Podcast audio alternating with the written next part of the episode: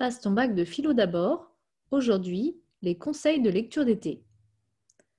Alors, quand on veut préparer la philosophie en terminale, c'est bien de s'y prendre un petit peu à l'avance, tout simplement parce que la philosophie, c'est un, gros morceau et qu'on a finalement très peu de temps entre septembre et juin pour le préparer. En septembre, on est pris dans la rentrée, on essaie de comprendre un peu ce que c'est que la philosophie. Euh, on a les premiers, les premiers contrôles en octobre, puis c'est les vacances, puis après il va y avoir un espèce de tunnel affreux de novembre à mars, euh, où tout va s'emballer et où il faudra être performant alors qu'on n'est pas encore vraiment prêt. Donc autant prendre un petit peu d'avance et puis commencer dès l'été, euh, non pas à travailler à plein régime, l'été c'est fait pour se reposer, on est d'accord, euh, mais au moins bah, pour s'alléger un peu la tâche ensuite. Et ce que je vous conseille pour ça, pour s'acclimater, un peu comme quand on rentre dans l'eau progressivement parce qu'elle est froide et qu'on y va petit à petit. Donc pour s'acclimater, je vous conseille de faire quelques lectures. Ces lectures sont rapides et sont faciles.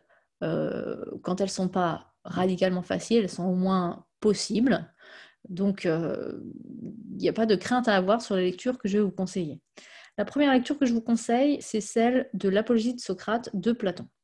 Dans ce texte, Platon va retracer, retranscrire les propos qui ont été tenus par Socrate, notamment, lors de sa condamnation à mort, puisque, et là c'est le petit moment anecdote, euh, Socrate est le prof de Platon, mais pas seulement, il a eu d'autres disciples, et Socrate, c'est celui qu'on désigne comme l'inventeur de la philosophie.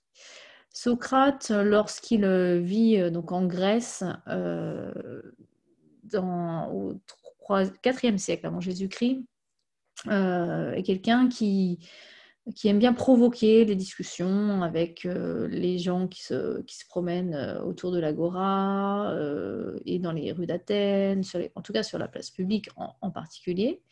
Et il aime bien provoquer les jeunes parce que ils lui répondent plus facilement euh, et s'engagent des conversations autour de grandes notions, la notion de justice, de bien, de beau, euh, la notion de, droit euh, dans le sens ce qui est exact au niveau, au niveau de la, du raisonnement. et donc, à travers toutes ces conversations, il va y avoir des questions politiques qui vont être soulevées directement ou indirectement.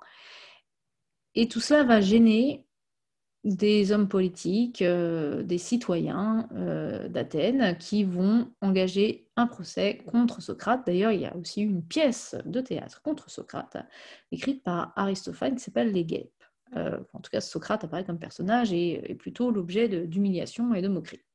donc Socrate est, jugé, il assure sa défense, à l'époque il n'y a pas d'avocat, il n'engage personne pour faire son discours à sa place, et euh, il euh, construit aussi un, discours, un, plaidoyer euh, plutôt provocateur.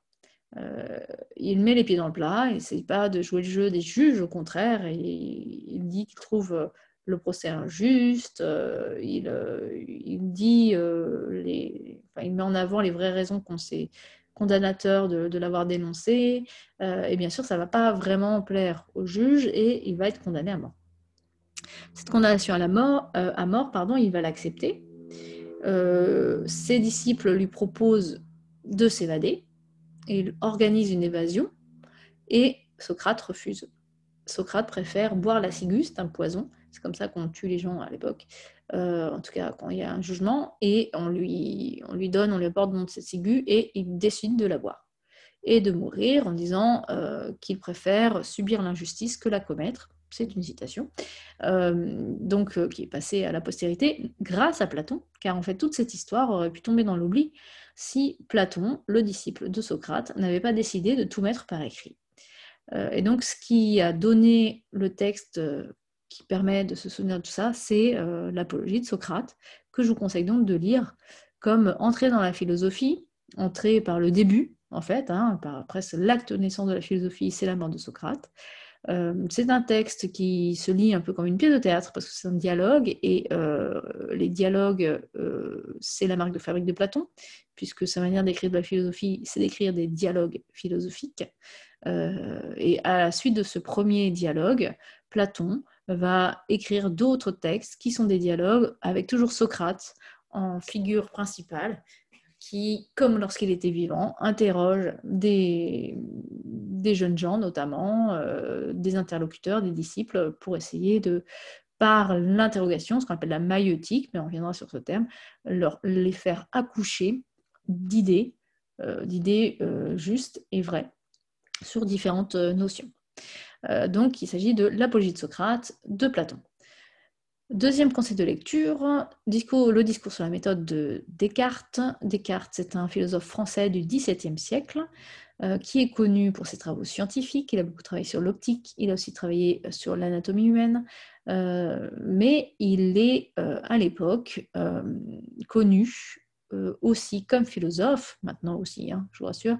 et la particularité de, de Descartes, c'est que c'est un penseur encyclopédique, c'est-à-dire qu'il est à la fois, euh, il s'interroge à la fois sur les questions de liberté humaine, de, euh, ce qu'on appelle l'ontologie, savoir ce qui existe et ce qui est, qu'est-ce que qu'est-ce que qu'est-ce qu'être, euh, que sont les choses, mais aussi des questions métaphysiques, c'est-à-dire l'existence de Dieu, l'existence du monde, et, et, et, la morale également fait partie des questions que, dont traite Descartes, euh, y compris la théologie, donc la manière de comprendre Dieu, le discours logique sur Dieu.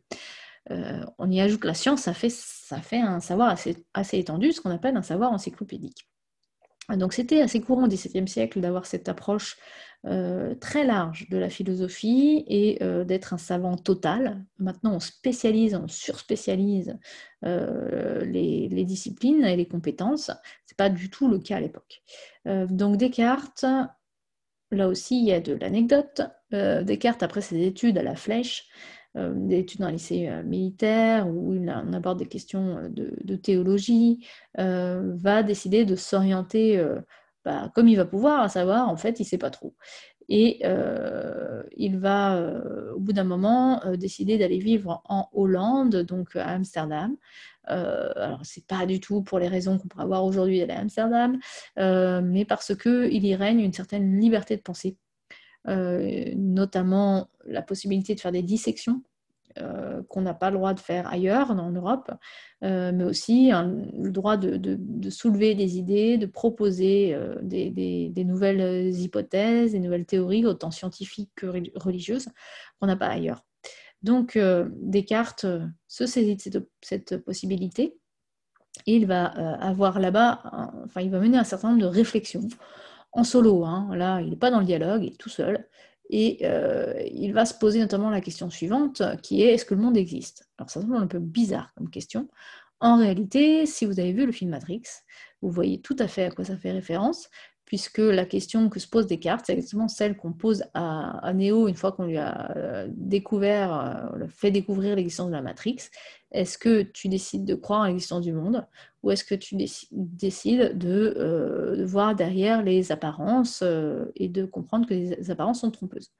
En fait, Descartes, lui, c'est un peu, il est un peu dans la méfiance. Si ça se trouve, mes sens me trompent, puisqu'il y a des illusions d'optique.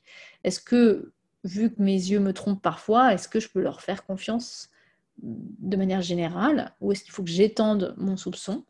Et euh, la question c'est euh, que faire? Je fais confiance ou je reste méfiant? Alors, on n'est pas face à des questions de complotisme non plus. Hein. Euh, c'est vraiment des questions métaphysiques sur est-ce que je perçois correctement le monde quand on sait que certaines personnes sont atteintes de daltonisme, par exemple, et ne voient pas les couleurs de la même manière que les autres? Qui a raison, finalement? Bon, ce sont des questions qui sont soulevées par Descartes. Et euh, je, vous, rassure, je spoil un peu, mais il va réussir à refaire confiance dans, le monde. Sinon, ce serait à peu près invivable. Donc voilà pour euh, Discours sur la méthode, qui est aussi un texte court qui a été écrit en français, alors, qu'à l'époque, les textes philosophiques étaient écrits en, latin, parce que Descartes voulait que le plus grand nombre puisse accéder à sa pensée et à des réflexions philosophiques. Le dernier texte que je vous conseille, euh, il y en aurait plusieurs. Je vais peut-être vous en conseiller un en particulier, là, qui est Le goût du vrai d'Étienne Klein. Pourquoi? Parce que c'est un texte contemporain qui a été écrit pendant euh, la crise du confinement, la crise du Covid plutôt, euh, enfin le premier confinement. Et euh, il s'agit d'un texte qui parle justement des débats et des polémiques qui ont été agités autour de la manière dont comprendre le, virus, comprendre le vaccin. Et il y a un questionnement de fond dans ce livre qui est qu'est-ce qu'un raisonnement juste? Qu'est-ce qu'un raisonnement rigoureux? Qu'est-ce qu'une vérité scientifique? Euh, Et comment est-ce qu'on peut trier, euh, on va dire presque purifier euh, son jugement, faire en sorte de ne pas, être, de pas tomber dans les pièges des biais cognitifs. Donc ça, c'est un, concept qui a été développé ces dernières décennies, dans les, avec les neurosciences notamment, mais pas seulement, sur comment est-ce qu'on peut se tromper? Quelle est la genèse de l'erreur de jugement? Et euh, donc la démarche est scientifique, elle est aussi euh, celle de l'épistémologie, c'est-à-dire la, philosophie de la connaissance.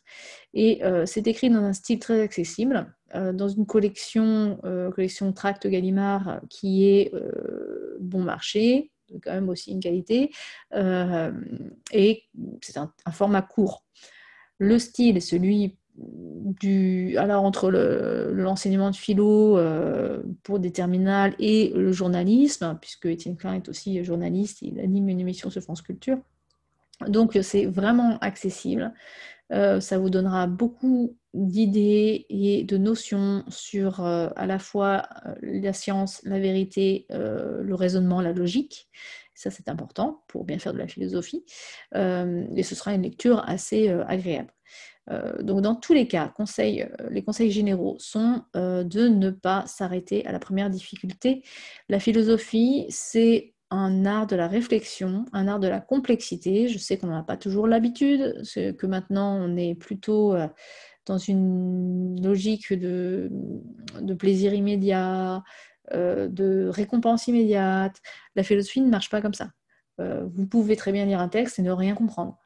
Euh, comme vous pouvez lire un texte, ne rien comprendre pendant les deux tiers, et tout d'un coup comprendre dans le dernier tiers et euh, comprendre à la fois le dernier tiers et rétrospectivement les deux tiers que vous n'aviez pas compris tout de suite.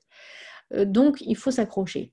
La philosophie, c'est pas toujours, c'est pas toujours facile, c'est pas toujours attirant. Euh, ça dépend des gens, hein. des gens qui vont adorer euh, la manière dont on utilise son cerveau en philosophie, d'autres gens pour qui ça va être plus rebutant, mais dans tous les cas, euh, c'est un exercice mental en fait qui va vous faire utiliser, comme je l'ai dit tout à l'heure, votre esprit différemment, d'une manière que vous, manière que vous ne connaissez pas encore. Et rien que pour ça, c'est quand même intéressant. ça va vous donner des bons réflexes aussi d'analyse et de réflexion autant dans la vie de tous les jours euh, que euh, dans les matières scolaires en général, et puis pour vos études supérieures. donc il y a l'aspect de culture générale, de connaissance, puis il y a l'aspect aussi d'exercice du raisonnement, de la logique, de la réflexion, qui est très sain et très favorable. donc pour toutes ces raisons, accrochez-vous. Et dernier conseil, pour toutes ces lectures, relevez quelques petites citations des formules chocs qui vous plaisent, ou simplement des passages où là vous dites Ah oui, là je comprends un truc, je suis pas trop sûre de comprendre, mais j'ai l'impression de comprendre un truc. Et euh, faites une petite marque pour pouvoir y revenir plus tard et pour pouvoir potentiellement utiliser ces passages en dissertation lorsqu'il sera venu le temps de faire, lorsque sera venu le temps de faire des dissertations.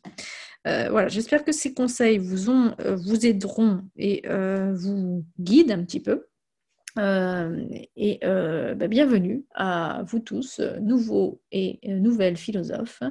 Euh, je vous accompagnerai toute l'année dans votre apprentissage, dans votre initiation à la philosophie, et je vous souhaite un bel été.